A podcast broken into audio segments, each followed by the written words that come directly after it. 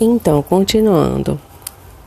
A norma geral civil vai considerar uma função socioambiental da propriedade, devendo respeitar fauna, flora, patrimônio histórico e artístico e etc.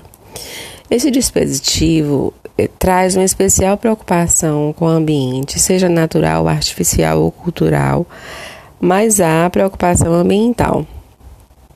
Exemplo disso se extrai do STJ quando passou a decidir que o novo proprietário de um imóvel é obrigado a fazer a reparação ambiental, mesmo que não tenha sido ele o causador do dano ambiental.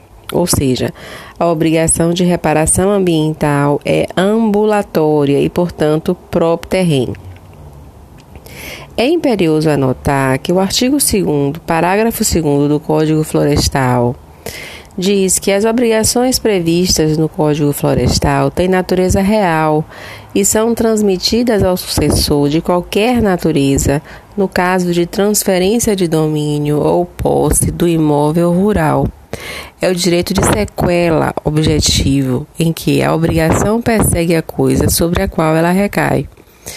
O artigo 1228, parágrafo 2 diz que são proibidos os atos que não trazem ao proprietário qualquer comodidade ou utilidade e sejam animados pela intenção de prejudicar outrem.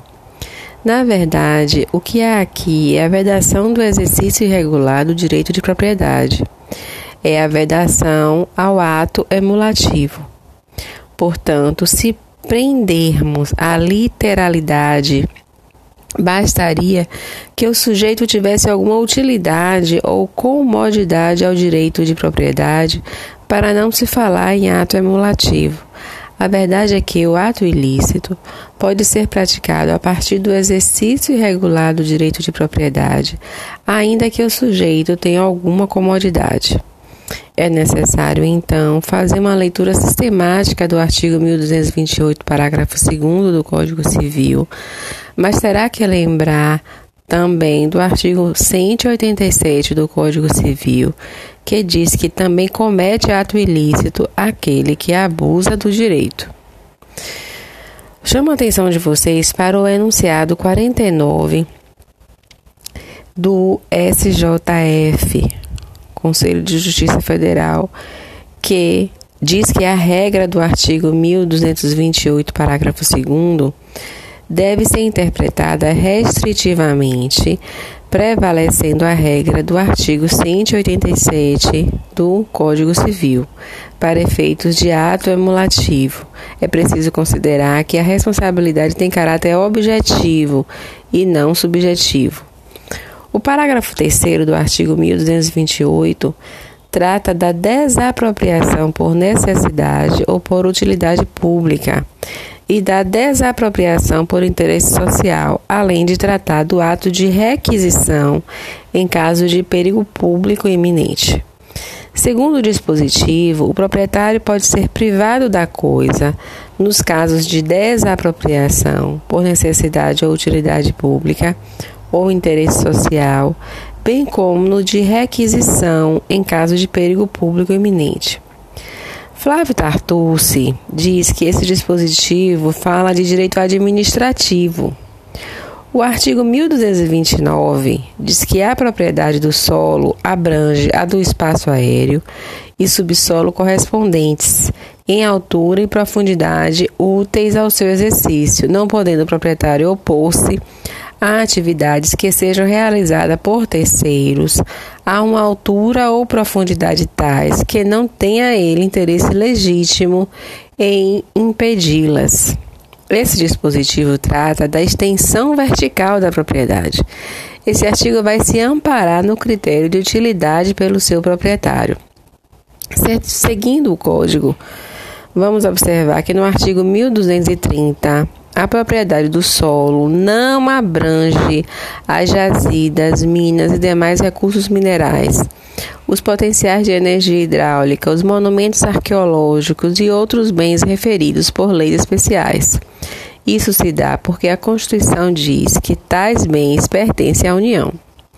O que fica garantido ao cessionário é o produto da lavra, mas o bem pertence à União parágrafo único estabelece que o proprietário do solo tem o direito de explorar os recursos minerais de emprego imediato na construção civil, desde que esses produtos não sejam submetidos à transformação industrial. Exemplo disso é a areia. O sujeito que compra uma propriedade que contém areia poderá vender a uma construtora, pois a areia não necessita de transformação industrial. O artigo 1231 diz que a propriedade presume-se plena e exclusiva até prova em contrário. Bom, vamos falar agora da desapropriação judicial privada por posse e trabalho.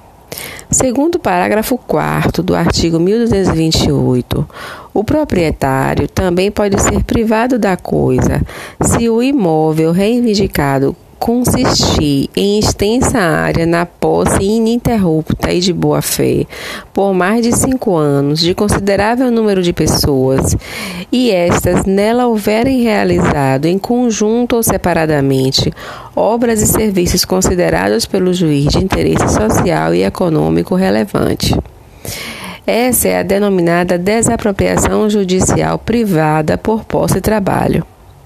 Esse dispositivo diz que o proprietário poderá perder a área se, primeiro, se tratar de uma área extensa, várias pessoas estiverem morando lá, essas pessoas estão de boa fé, estão lá há mais de cinco anos ininterruptamente, estão exercendo trabalho e moradia no lugar, realizaram serviços e obras considerados relevantes pelo juiz de interesse social e econômico. Observe que neste caso, o juiz irá fixar uma justa indenização ao proprietário, pagando-se o preço a ele, situação no, na qual a sentença poderá ser registrada no registro de imóveis em nome daqueles que se encontram na área. Atente que isso não, trata, não se trata de uso capião.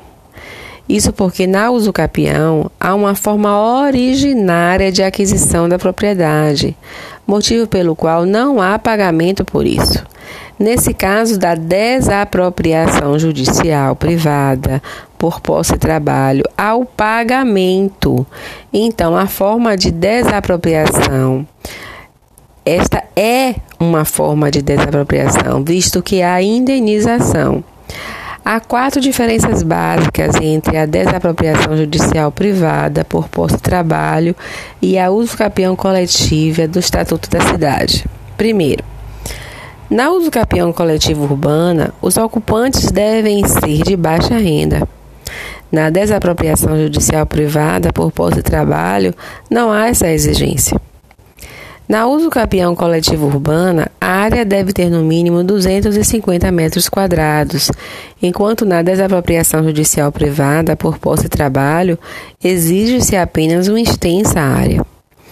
Na uso capião coletivo urbana, há só aplicação para imóveis urbanos, enquanto a desapropriação judicial privada por posse de trabalho pode ser por imóveis urbanos ou rurais. Na uso capião coletivo urbana, não há indenização, enquanto na desapropriação judicial privada por posse de trabalho, há uma indenização justa. Esse conceito representa a efetivação da função social da propriedade, pois é a posse que está sendo exercida sobre a área. E o desempenho da atividade positiva sobre o imóvel faz com que a posse faça nascer o direito à propriedade daquele imóvel, desde que pague a justa indenização. A boa-fé da posse e daqueles que ocupam o terreno na desapropriação não é uma boa-fé objetiva. A boa-fé aqui é subjetiva, estando relacionada à conduta dos envolvidos, verificando-se se empregam uma forma adequada da exploração da propriedade. A desapropriação judicial privada por posse de trabalho pode ser alegada inclusive como matéria de defesa, bem como as ações autônomas. Então, esse tema é de extrema importância e que vale a pena vocês é, pesquisarem, porque diz respeito à propriedade, no caso da perda da propriedade, né, no caso da desapropriação judicial privada por posse e trabalho. E a correlação que eu faço aqui com relação ao uso capião, né, que são distintos, institutos distintos um dos outros.